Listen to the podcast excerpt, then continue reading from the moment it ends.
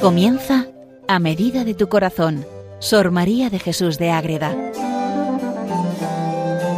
Dirigido por el Padre Rafael Pascual.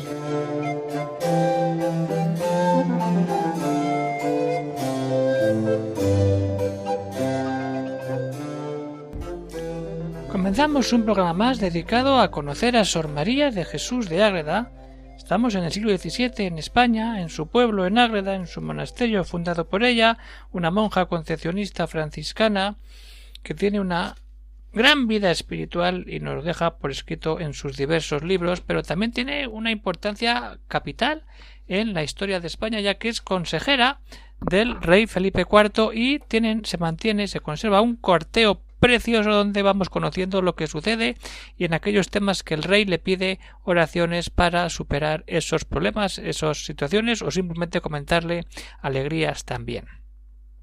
Estamos viendo todo lo que sucede en esos momentos, ya hemos visto por diversos la última vez pues vimos esa muerte de, de su hijo, pero ahora vamos a ver otro gran problema que es el sitio de Tortosa donde esos reinos de España pues empiezan a perder fuerza y toda esa invasión de los franceses hunde la ciudad y viene con todo lo que eso supone, esos, arrasar con todo e incluso empezar a vivir esas profanaciones, esos saqueos que tenemos también recientes y no tan recientes, según lo que queramos mirar, en nuestros años 30 de la España de los años 30.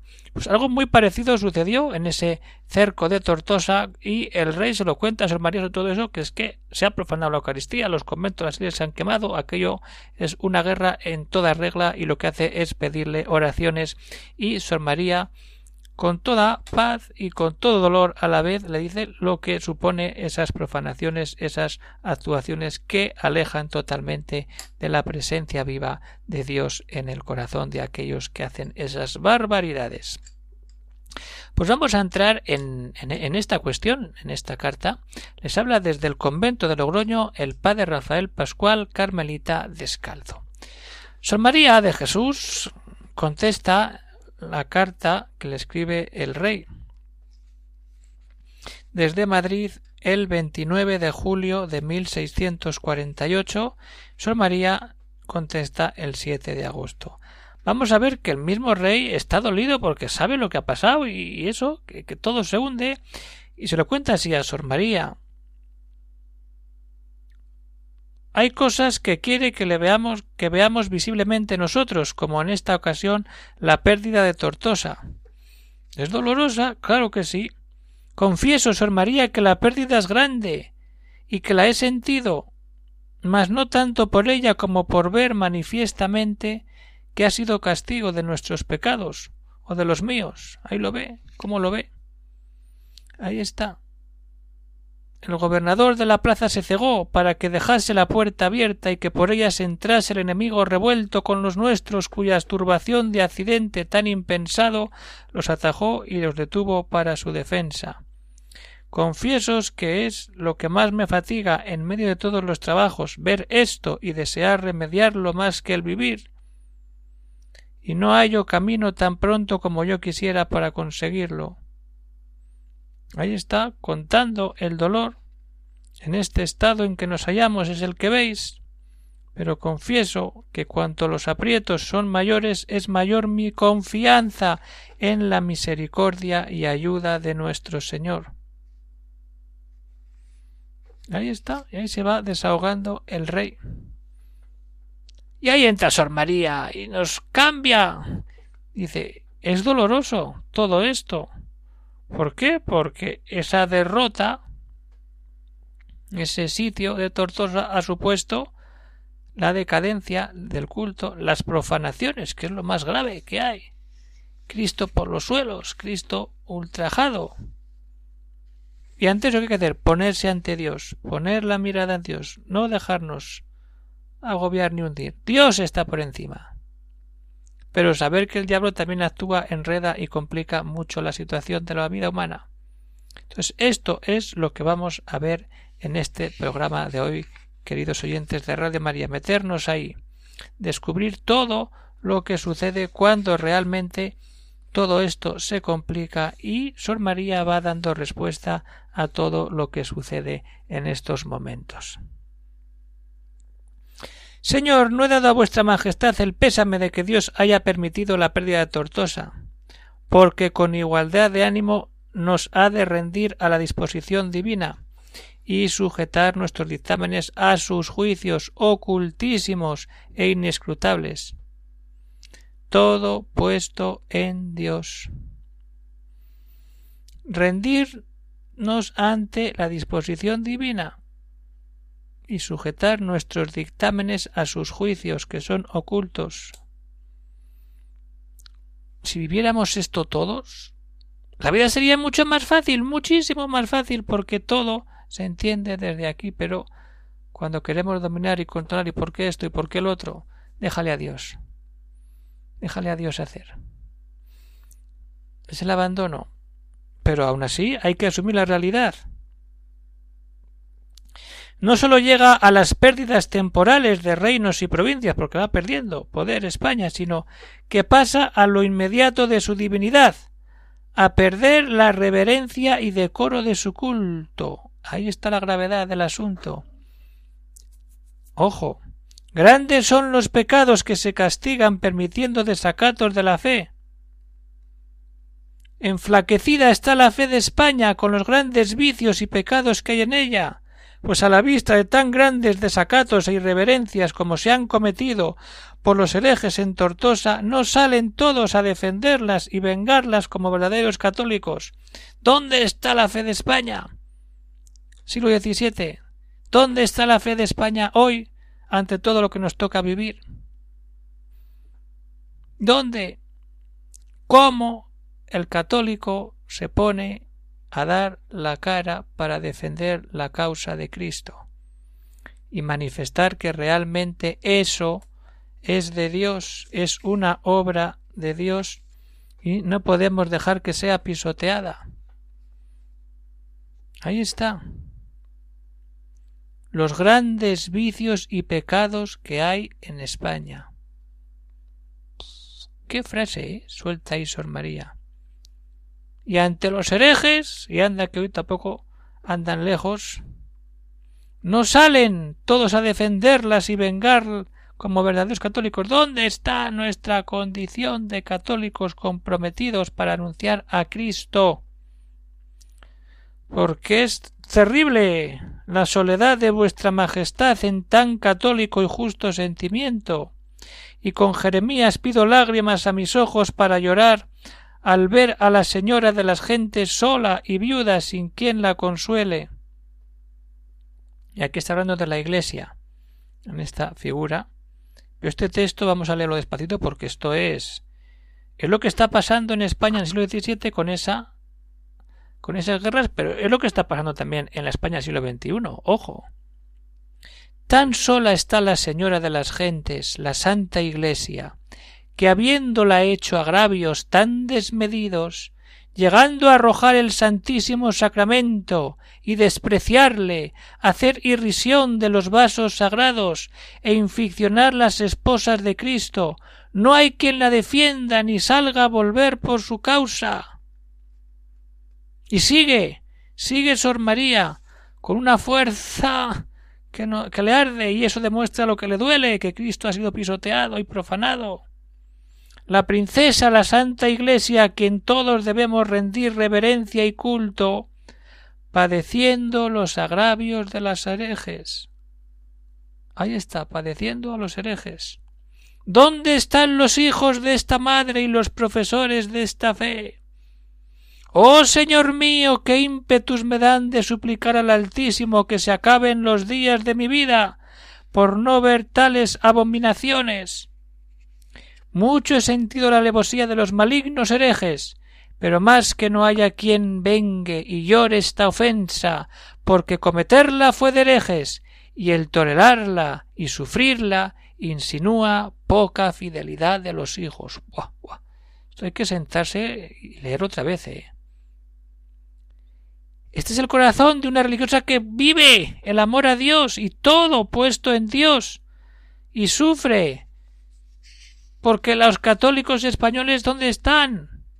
¿Dónde están los hijos de esta madre y los profesores de esta fe? Que la Iglesia está padeciendo por los herejes y todos están tranquilos, que no podemos llegar a eso. Esa es la contestación de Sor María. Su corazón arde, arde, como tiene que arder el nuestro. Venga, vamos a meternos en ese corazón encendido de Sor María para ver qué sucede cuando Cristo es pisoteado, profanado, injuriado en revueltas, en complicaciones como las de aquel momento y como las que tenemos hoy en nuestros días.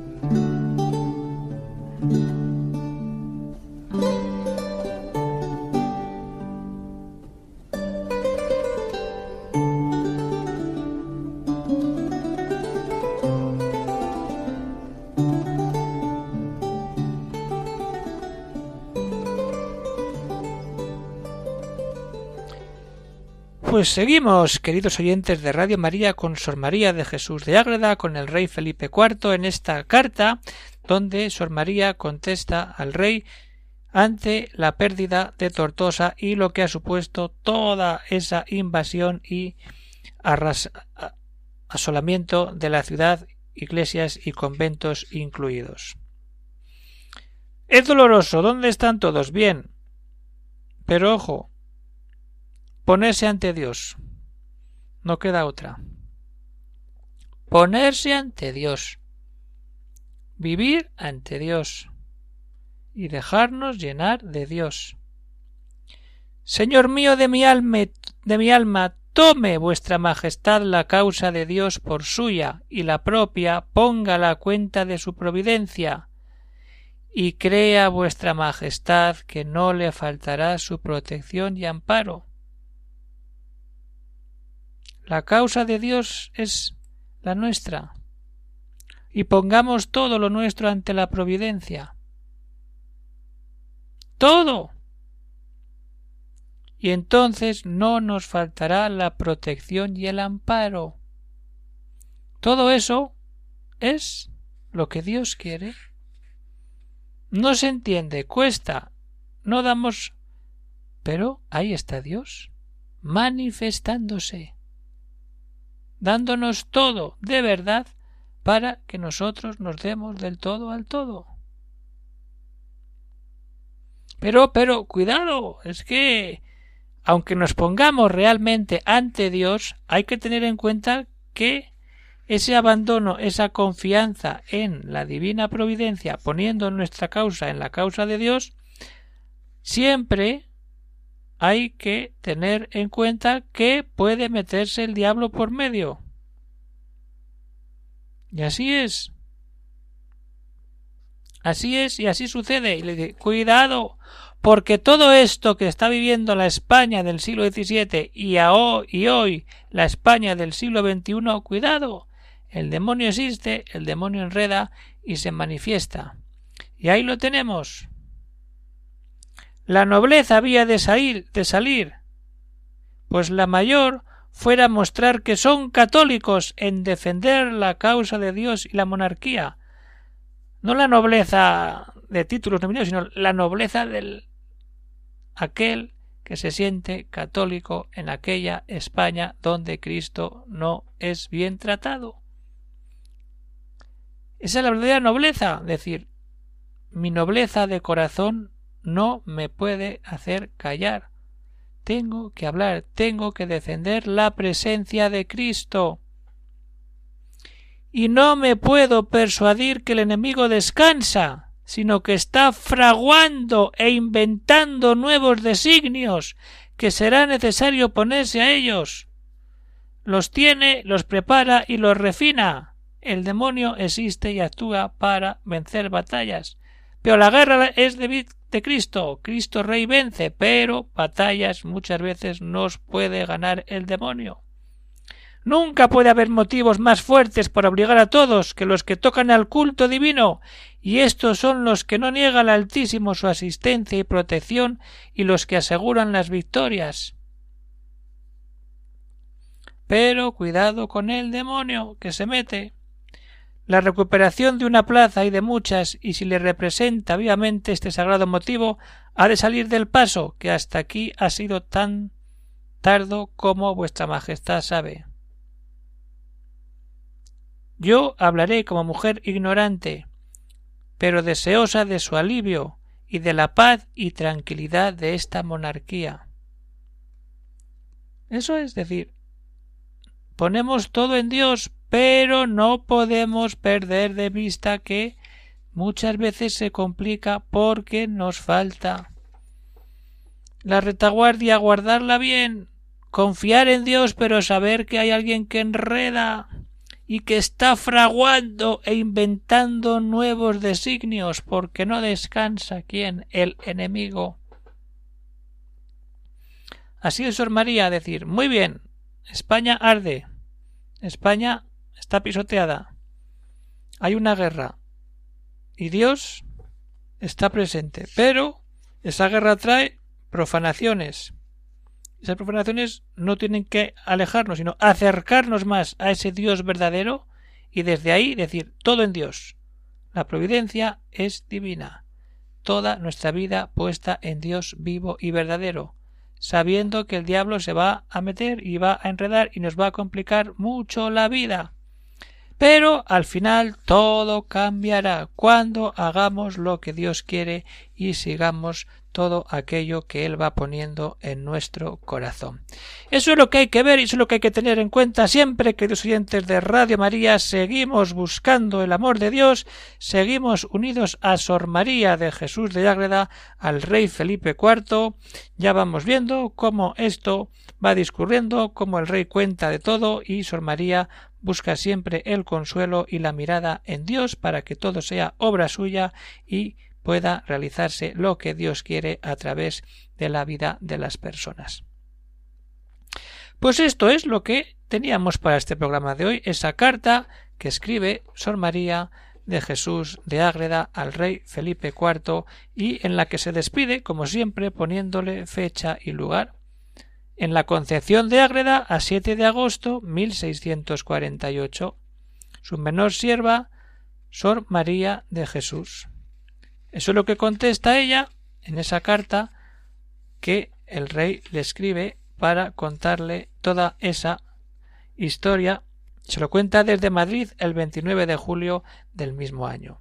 Entonces, ahí nos quedamos. En el año 1648, Tortosa ha sido sitiada, ha sido arrasada y todo se complica, pero Dios está presente en el alma de Sor María y quiere que también esté presente en ese corazón de rey del rey Felipe IV, que ha perdido una batalla grande, pero tiene que seguir poniendo la batalla en su vida espiritual y luchando por mantener la fe y la unidad en Dios. Pues hasta aquí llegamos por hoy, queridos oyentes de Radio María. Si alguno tiene algún comentario, alguna cuestión, alguna duda, pues puede escribir al siguiente correo electrónico agreda Pues hasta aquí llegamos por hoy. Es lo que hemos visto en esta sesión, en este encuentro, el epistolario entre Sor María de Jesús de Ágreda y el rey Felipe IV, que puede conseguirse en las monjas concepcionistas de Ágreda. Es una edición preparada por Consolación Baranda, correspondencia con Felipe IV, religión y razón de Estado.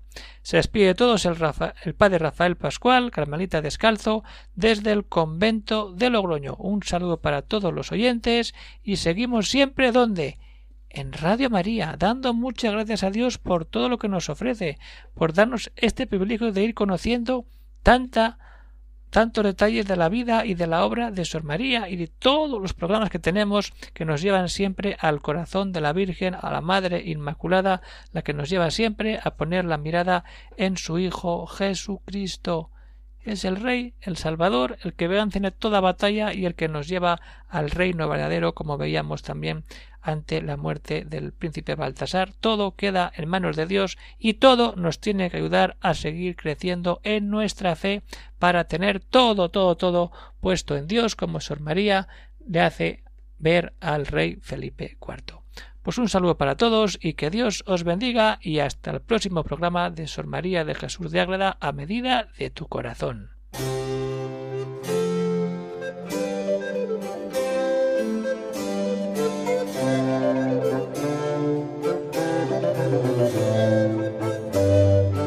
Han escuchado en Radio María A Medida de tu Corazón, Sor María de Jesús de Ágreda, por el Padre Rafael Pascual.